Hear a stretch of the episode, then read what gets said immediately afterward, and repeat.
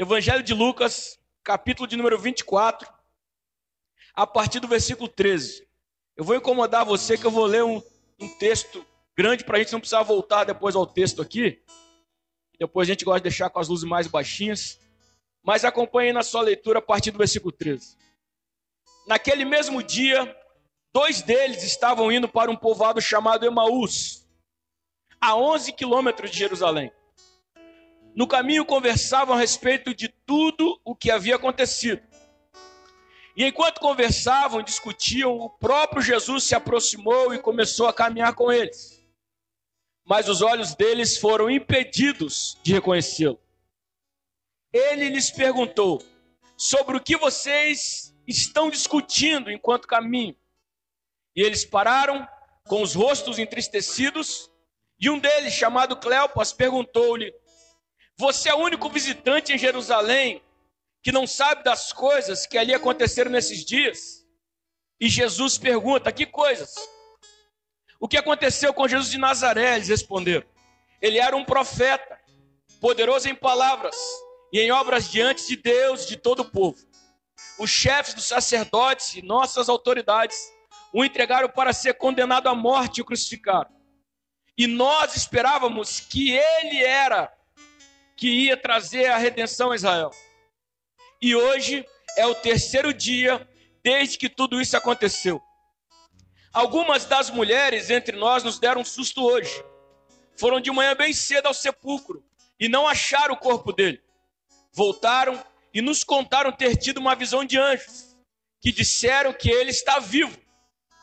Alguns dos nossos companheiros foram ao sepulcro e encontraram tudo exatamente como as mulheres tinham dito, mas não viram. Versículo 25. Jesus lhes disse: Como vocês custam a entender e como demoram a crer em tudo que os profetas falaram. Não devia o Cristo sofrer essas coisas para entrar na sua glória? E começando por Moisés e todos os profetas, lhe explicou o que constava a respeito dele em todas as escrituras. E ao se aproximarem do povoado para qual estavam indo, Jesus fez como quem ia mais adiante, mas eles insistiram muito com ele: fique conosco, pois a noite já vem e o dia já está quase findando. Então ele entrou para ficar com eles, e quando estava à mesa com eles, tomou o pão, deu graças, partiu e deu a eles. Então os olhos deles foram abertos e o reconheceram. Ele desapareceu da vista deles. Perguntaram-se um ao outro: não estava queimando o nosso coração enquanto ele nos falava no caminho e nos expunha as escrituras? E levantaram-se e voltaram imediatamente para Jerusalém. Ali encontraram os onze e os que estavam com eles reunidos, que diziam: É verdade, o Senhor ressuscitou e apareceu a Simão. Então os dois contaram o que tinha acontecido no caminho e como fora reconhecido por eles Jesus quando partia o pão. Amém? Faz o seguinte, coloca sua Bíblia sobre a sua cadeira nessa hora. Pode apagar as luzes para nós. Eu gostaria que você pudesse ficar em pé só mais um instante. Nós vamos tocar uma canção. Vou dar uma, uma folga para o Ministério de Louvor, para os músicos, para que eles também possam entrar nessa atmosfera. Eles são muito responsáveis em ter que promover a atmosfera. E Deus quer que nós também possamos desfrutar dessa atmosfera.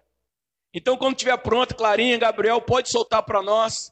E antes da gente começar a palavra essa noite, nós queremos fazer uma oração cantada, se você souber a letra, senão apenas que esse Espírito possa vir nos visitar essa noite, ficar à vontade no meio de nós, em nome de Jesus. Do seu lugar onde você está, levante as suas mãos aos céus. A letra está passando no telão. Se você conhecer, cante conosco. Se não acompanha a letra, ou sinta essa presença, seja aqui na igreja, seja aí na sua casa, em nome de Jesus. Vem, Espírito vem, Espírito Santo.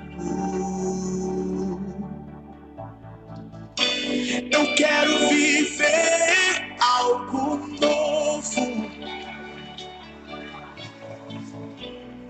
Faz meu coração arder de novo fazendo todo medo desaparecer, trazendo sobre mim um novo amanhecer. Eu quero viver algo novo. Eu quero viver algo novo. cantar o Senhor vem nos visitar hoje aqui. Vem me visitar hoje aqui. Diga, eu quero conhecer mais de ti. Diga, cante, vamos. Quero conhecer mais de ti. Levante as suas mãos e cante, Espírito vem. Diga, Espírito vem, Espírito vem, Espírito Santo. Você consegue cantar mais alto? Espírito vem, Espírito vem, Espírito Santo. Espírito vem. Diga! Espírito vem. Espírito Santo. Espírito Santo.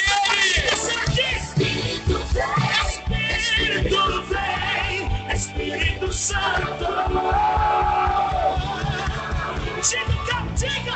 Eu quero viver algo novo. Faz meu coração. Faz meu coração arder de novo. Faz todo medo. Fazendo todo medo desaparecer. Trazendo sobre mim uma nova manhã. Quero viver! Quero viver algo novo. Eu quero viver. Eu quero viver algo novo. Diga, eu quero viver. Faz meu coração arder de novo. Fazendo, fazendo todo medo desaparecer. Trazendo sobre mim um novo Eu quero viver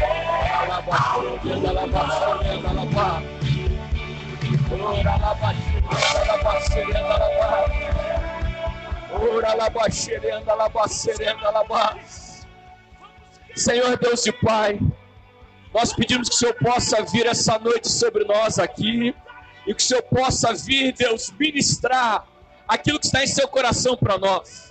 Nós, ó Pai, somos teus filhos e nós amamos a Sua presença.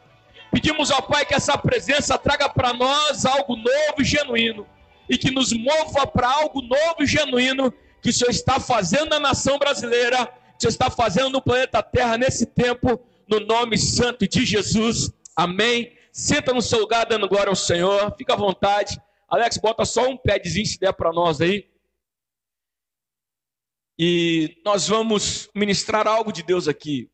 E isso é maravilhoso. Como eu disse, o Ministério de Louvor ele sempre tem essa responsabilidade de promover esse momento e nem sempre eles conseguem desfrutar. Eu falo isso porque eu sou pastor e às vezes a gente está vendo mover na igreja, a gente tenta entrar no mover, mas tem que parar um momento. Assim quando a gente está trabalhando na equipe de servos, assim como os meninos da mídia ou quem está trabalhando no diaconato. E eles têm feito tanto, creio que hoje dá para parar para receber um pouco, até mesmo para aquilo que Deus tem para nosso segundo semestre. Vocês sabiam que a partir de domingo que vem a gente entra no segundo semestre de 2020, entra em 2020 2. Na verdade, durante a semana isso vai, isso vai mudar. A gente vai entrar no mês de julho. E a gente pensa quantas coisas aconteceram até aqui e nós pensamos em quantas coisas adiadas de 2020. Mas eu quero que você continue mantendo firme a sua esperança no Senhor, porque 2020 ainda reserva grandes surpresas e surpresas maravilhosas de Deus para você e para sua casa, em nome de Jesus. E esse texto é maravilhoso porque dois discípulos estão vindo de fatos atrás de fatos ruins. Eles estão caminhando por um caminho, mas na verdade estão um pouco sem sentido. Eles sabem para onde vão, mas em vez de estar em Jerusalém com os outros discípulos, eles estão indo se retirar para Emaús. Quer dizer, eles caminhavam a pé uma distância de 12, 11, 12 quilômetros. Jesus já havia ressuscitado, mas eles não sabiam. Jesus estava interessado em estar perto deles, mas eles estavam com os olhos sem reconhecer. E quando eu vejo esse texto, quando você começa a ler o capítulo 24, Jesus já, já apareceu para as mulheres. Os anjos estão dizendo que o que aconteceu. Só que as mulheres chegam para contar para os discípulos, eles não acreditam. E sabe de uma coisa? Esses dois discípulos, Cleopas e o outro que caminham com ele, eles estavam juntos quando as mulheres falaram: Olha, Dois anjos anunciaram para nós isso. E aí, quando Jesus chega perto deles, no meio do caminho, isso é maravilhoso, porque dentro desse texto vai ficar tão claro uma declaração que o próprio Jesus disse em João 14, 6. Eu sou o caminho, a verdade e a vida. Eles estão num caminho. E aí, Marcinho, o próprio caminho se aproxima deles. Conseguiu pegar? Eles estão no caminho. E aí Jesus, ele aparece como o caminho, porque nem sempre a gente caminha tendo direção. Às vezes a gente está caminhando, mas a gente não sabe ao certo para onde vai, ou a gente está indo para um lugar porque a gente acha que é o melhor naquele momento. Mas Jesus, quando ele aparece, ele sempre vai trazer para nós direção, sempre vai dizer para nós para onde irmos, sempre vai trazer para nós sentido o que fazemos. Então, essa noite quero dizer para você: o caminho está se aproximando de você essa noite para colocar você no rumo que ele tem para a sua vida. Isso é tremendo, eles estão no caminho. A cidade de Emaús. Emaús significa riacho quente. Quem sabe nós estamos vivendo dias que parecem frios. Não pela, pela temperatura, mas por tantas notícias ruins que nos, é, nos sobrevêm. Ou tantas coisas que acometem a nossa família, a nossa sociedade, a nossa comunidade na fé. Mas quero dizer que assim esses dois estavam indo para um lugar chamado Riacho Quente. Quer dizer, eles estavam buscando algo para se aquecer. Mas eles não precisaram chegar até Emaús para se aquecer. No meio do caminho, quando Jesus se aproximou deles, eles revelaram que o coração deles começava a arder, que o coração deles começava a queimar, porque quando ele fala conosco, quando o caminho se aproxima, ele começa a injetar vida em nós, ele começa a injetar vida em nós, ele começa a injetar vida em nós, e o nosso coração então começa a arder por ele. Isso é tremendo, mas tem muito ensinamento aqui no meio de tudo isso. Primeiro eu vejo, ainda que eles estavam vivendo dessa forma, ainda que as notícias eram ruins, eles andavam em duplas. Jesus tinha falado isso para eles quando enviou os 70. Eles eram um dos 70, ou dois dos 70. Era uma das duplas. Então eles não perderam tudo. Eles não tinham mais notícias de Jesus, a última era que ele tinha morrido. Já tinha passado três dias. Mas eles ainda permaneceram. Olha, se a gente não está junto com os doze, se a gente não está reunido como 70, como igreja, nós dois não podemos perder essa conexão. E eu temo muito, irmãos, no meio de tudo isso que a gente está vivendo, mais de 100 dias de pandemia, aonde isolamento social é pregado o tempo todo, e esse distanciamento, ele está fazendo com que pessoas possam se distanciar do coração também. Talvez você não tenha mais tanta conexão com as pessoas quanto você tinha antes. Não poder abraçar, não poder cumprimentar, foi fazendo com que seu coração fosse se fechando, esfriando, e às vezes você não tem nem mais contato tanto no celular. Você pega, as pessoas estão mandando mensagem, fala, depois eu respondo. A gente não pode se esfriar, se ausentar uns dos outros. Nós temos que continuar caminhando junto, porque Juntos, um sustenta o outro. Juntos, um alimenta o outro. Juntos, um encoraja o outro. E juntos é onde Deus aparece, onde Jesus aparece para nos encorajar juntos. Porque onde dois ou três estiverem reunidos, ali eu estou no meio deles. Então, se eu estiver sozinho, eu não sou igreja. Mas se eu tiver, no mínimo, em duas pessoas, é um casal dentro de casa, é uma família dentro de casa, é dois amigos, é duas amigas, se vocês estão em dois, se prepare, porque o caminho vai se aproximar de vocês. Eles estão caminhando juntos. E aí, eles querem ensinar a Jesus. Jesus para, entra na conversa, porque às vezes Jesus é assim. Nem sempre ele vai dizer para nós o que a gente precisa ouvir. Porque às vezes a gente não está preparado. Então, às vezes, ele entra na nossa conversa. Que, é que vocês estão conversando por aí? O que, é que vocês estão falando? E eles falam: será que você é o único que não sabe o que aconteceu? E olha só, preste atenção que eles começam a falar no passado. Eles começam a dizer é, o que aconteceu com Jesus de Nazaré. Ele era profeta. Eles continuam dizendo E eles vão dizer que ele, a gente achou que ele era que ia trazer a redenção de Israel. Deixa eu te falar, ainda que Jesus já tenha feito no passado, nunca se dirija a ele no passado, porque ele sempre é o eu sou. Ele não era, ele é, ele sempre será, sempre vai continuar sendo.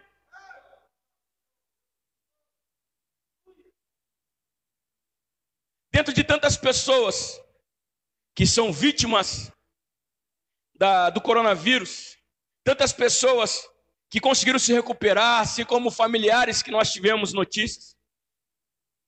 Mas eu pude acompanhar de perto e, e, e posso falar de, de uma amiga de infância que conhecemos na igreja, uma família pastoral. E por 25 dias ela ficou, ficou é, hospitalizada. E quando o irmão dela foi postar que ela tinha saído do hospital, ele, ele se lembrou de uma palavra que é o lema da Igreja do Evangelho Quadrangular.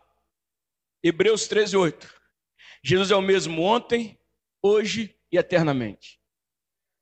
Então, se ele curava lepra, se ele curava é, paralítico, se ele curava cego, ele continua curando hoje essas pessoas e continua curando pessoas também de coronavírus.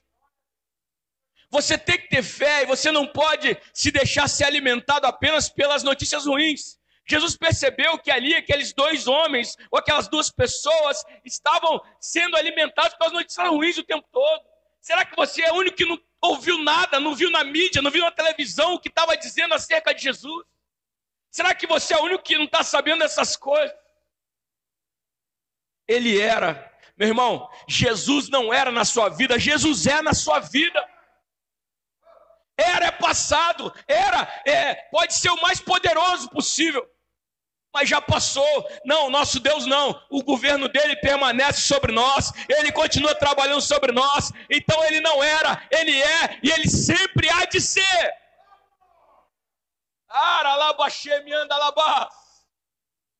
Eu sinto que o caminho está se aproximando de nós aqui para dar direção e rumo para nós. Eu sinto que ele vai injetar vida em nossos corações. E aí Jesus dá uma, uma repreensão depois que ouviu tudo que eles falaram. Porque eles falaram ainda, ó, as mulheres foram contar para nós e a gente não acreditou. E aí ele diz assim: como vocês custam a entender e como demoram a crer em tudo os que, o que os profetas falaram. Duas coisas. Jesus está falando assim: vocês custam a entender e vocês demoram a crer. Jesus está falando assim: vamos virar essa fita aí, vamos, vamos mudar essa história, vamos começar uma coisa nova. O próprio Jesus tinha dito para eles: Olha, eu vou padecer por essas coisas, eu vou ter que passar por tudo isso, mas eu vou adiante de vocês na Galiléia. Aí levaram um tempo para cair a ficha. Jesus está dizendo, estão demorando para entender uma coisa.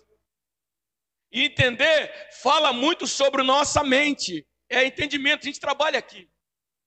Jesus está dizendo que não é apenas custar a entender, mas é demorar a crer, demorar a descer com a palavra e colocar no coração, porque é ela que vai trazer esperança para nós. É quando todo entendimento está em confusão, é que a gente está com algo crendo e queimando no coração, que a gente fala, não, não é o coração enganoso, mas é algo que está dentro aqui, que é verdadeiro, que eu tenho que me apegar a isso. A Bíblia diz, lá em Romanos, que chegou um momento na vida de Abraão que ele creu contra a esperança. Olha só que louco. Abraão creu contra a esperança, porque Deus falava direto para o velhinho Abraão. Você vai ser pai de multidões. Ele não falou você vai ser pai de uma criança, ele falou não, você vai ser pai de multidões, porque de uma criança ele poderia até ter tido Ismael, como ele teve. Mas a proposta de Deus não era uma criança, era uma multidão. Só que chegou um momento em que a esperança, o entendimento de Abraão falou assim: não tem como. Minha esposa já é idosa. Eu já sou idoso. Eu não sei como que isso pode acontecer, mas algo dentro dele falava: você precisa continuar crendo.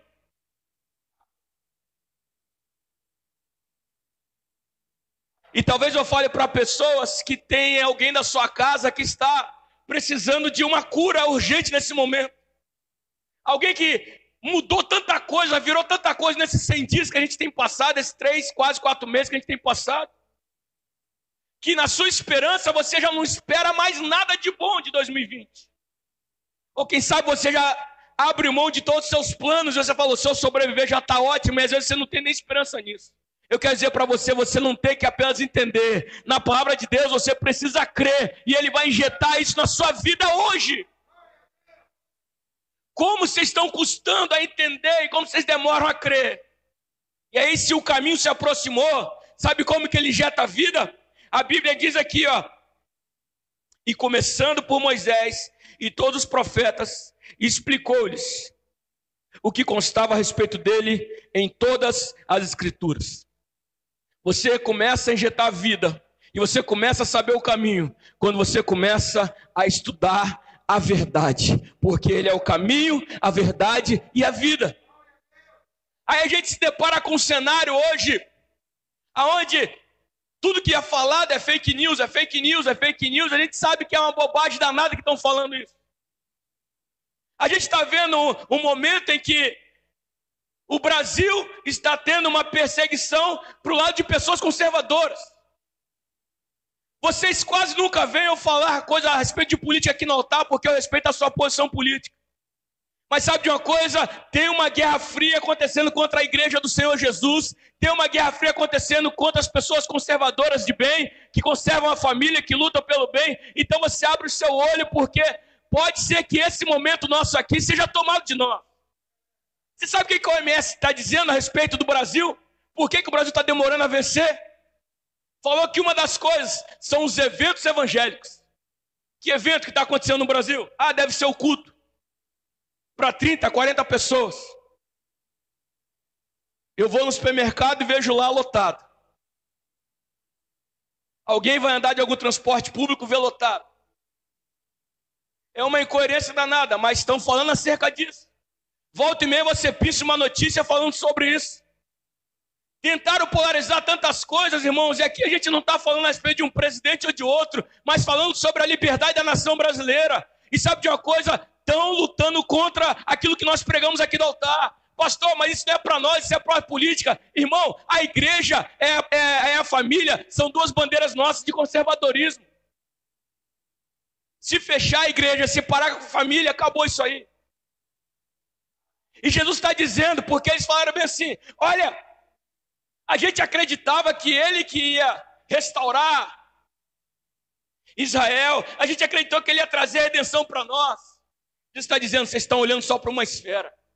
Vocês estão olhando apenas o lado político, vocês estão achando que eu ia lutar apenas contra Roma. Eu vim lutar contra as potestades, contra os principados, e é isso que está acontecendo na nação brasileira nesse momento. Está caindo por terra Dagon, está caindo por terra Mamon, está caindo por terra toda a potestade que é adorada nessa nação. E é por isso que a igreja está incomodando tanto. E Jesus está dizendo para eles: vocês estão ainda atrasados, vocês estão pegando as coisas lá atrás. Vocês estão se, se apegando às coisas de trás. Eu não vim aqui falar do passado, mas eu vim aqui dar uma esperança para vocês, para que vocês possam caminhar em fé, sabendo que tem coisas maiores para acontecer na vida de vocês. Mas como? Se a gente viu Jesus fazendo tantos milagres, a gente viu ele até ressuscitando mortos. Jesus, em um determinado momento, falou com eles que chegaria o momento deles fazerem obras maiores. E de tudo aquilo ali, irmãos, tudo aquilo ali, Daniel, Talita, eles apenas viam, participavam, quem sabe, alguns momentos, mas agora o desejo de Jesus era: eu quero fazê-los sentir e viver essa realidade. Eu não quero mais que eles sejam coadjuvantes, mas eu quero que eles sejam protagonistas da própria história. E aí Jesus entra na casa deles. Estava anoitecendo. Eu quero dizer que toda noite ela tem uma hora para acabar. A noite pode ser a mais fria, a mais complicada, mas fique tranquilo. O sol vai brilhar pela manhã. O choro pode durar uma noite inteira, mas a alegria virá pela manhã. E eu te digo uma coisa: Deus vai clarear o sol da justiça sobre a nação brasileira. Deus vai clarear o sol da justiça sobre a sua casa. Ei, você que está assistindo aí na internet, creia que o sol da justiça vai chegar para aquecer a sua vida. Ora lá,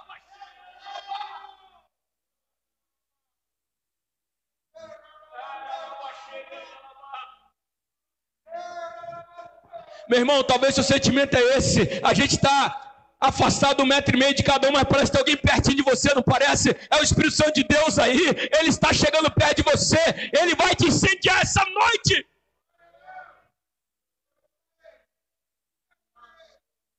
Eu quero terminar o texto com duas ou três coisas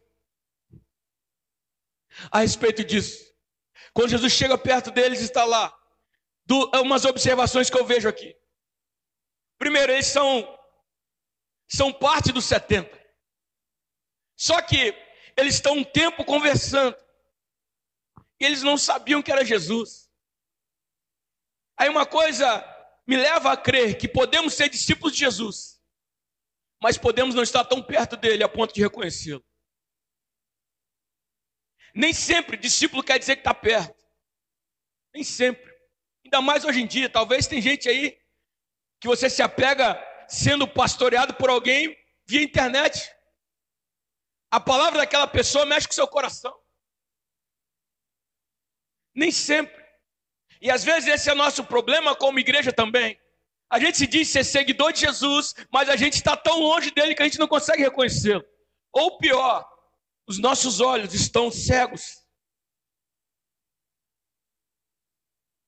Como é que pode eu dizer que eu sou discípulo de alguém, Johnny? E essa pessoa está batendo um papo comigo o tempão e eu não consigo saber que é ela. Tem alguma coisa estranha aí, não tem? Tem alguma coisa espiritual aí, não tem? É isso que eu estou querendo que você entenda: que muitas coisas que estão sobrevindo sobre nós são espirituais. Olhos cegos, corações fechados.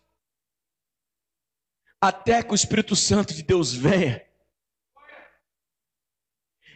e estampe a visão e faça queimar novamente o coração. Eles estão lá, eles dão um lugar na mesa, um lugar de destaque, porque se Jesus está partindo pão, era sinal de que Jesus estava sentado no lugar de destaque na mesa. Nunca era uma pessoa qualquer, e nem sempre o visitante viria, a não ser que o visitante tivesse uma honra para ele pudesse ele, ele se assentar na posição de destaque. Senão ele apenas ia comer o que estivesse sendo servido. Mas não, eles colocaram Jesus no lugar de destaque ali. E falaram: toma as honras. Então, naquele momento, é onde Jesus parte o pão, dá graças. E quando vai entregar para eles, os olhos deles se abrem e eles que era Jesus o tempo todo.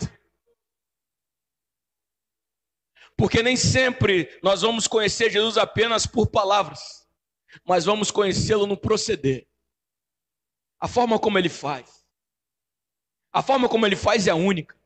A maneira como ele faz é única. E sabe de uma coisa? Por que, que eu disse que nós não podemos se afastar na comunhão, no coração? Porque a comunhão faz quebrar barreiras.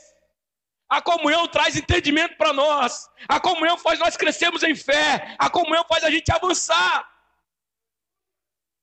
Então foi através da palavra o tempo todo e eles não reconheceram, mas no momento da comunhão, toma aqui esse pedaço de pão para você, toma aqui esse pedaço de pão para você. Olha, gente, esse é Jesus que estava com a gente. E aí sabe o que, que eles dizem um para o outro? Não estava queimando o nosso coração enquanto ele nos falava no caminho. A gente estava ouvindo, a gente estava na dúvida: será que é ele? Será que não é? Será que é ele? Será que não é? Mas o coração está queimando, está testificando que é ele. Porque quando Jesus se aproxima, ele começa a injetar a vida em você. Ah, ele deve estar passando perto de você. Ele vai injetar a vida em você. Creio que quando ele está chegando perto, nós sentimos vida em nós.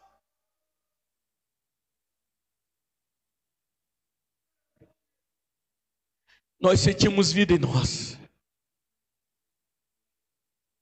Nós sentimos vida em nós. Mas sabe o que é que me dói? Nesse texto ainda, é que quando eles descobriram que era Jesus, Jesus desapareceu. E eu temo que a gente perca as oportunidades de poder desfrutar de Jesus. Talvez quando a gente parar para entender o que ele tem para fazer, já vai ser tarde.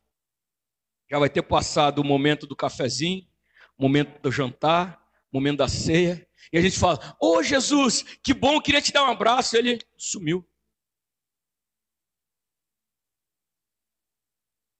Por isso que eu digo: não é tempo de nós brincarmos. Não é tempo de nós desperdiçarmos oportunidades. Mas é tempo de nós abraçarmos a oportunidade que aparece. E se o Espírito Santo de Deus quiser nos visitar essa noite, você tem que abraçar essa oportunidade com todo o fervor que tem dentro de você, porque isso vai te dar condições de caminhar para o destino que Ele tem para você. Se coloca de pé no seu lugar, eu quero terminar esse texto e essa mensagem. Como finaliza aqui? Eles estavam indo e percorreram num dia 11 quilômetros para Emaús. Quando Jesus aparece e depois desaparece, eles percorrem, percorrem de volta, correndo aquele caminho para estar perto dos discípulos novamente. Eles então naquele dia fizeram uma jornada dupla. Andaram a segunda milha, voltaram o caminho todinho. Só para poder dizer para os discípulos: Jesus está vivo, ele apareceu para nós lá em casa. Eu quero que você entenda que muitas vezes o que Deus vai fazer com você vai ser uma virada de 180 graus. Você está indo para uma direção, ele vai falar: opa, eu não quero você nessa direção, vem para cá, vai para essa direção aqui. Estou indo para Emaús, mas está vindo de onde? Estou vindo de Jerusalém. Ei, então volta para Jerusalém, porque é lá que você vai ser revestido de poder. Volta para Jerusalém, porque lá eu vou revestir vocês de poder. E talvez vocês nunca pararam para analisar, mas você continua lendo o livro de Lucas. Enquanto Jesus está dizendo Enquanto os dois estão dizendo para os discípulos: Olha, Jesus apareceu para nós. Eles falam: É verdade, apareceu para Simão também. O próprio Jesus chega na casa e fala: Ei, Pai será convosco, eu estou aqui. Eu não quero que vocês contem a meu respeito apenas. Eu quero que vocês vejam aqui. Eu quero que vocês toquem em mim. Eu quero que vocês percebam que eu estou no meio de vocês.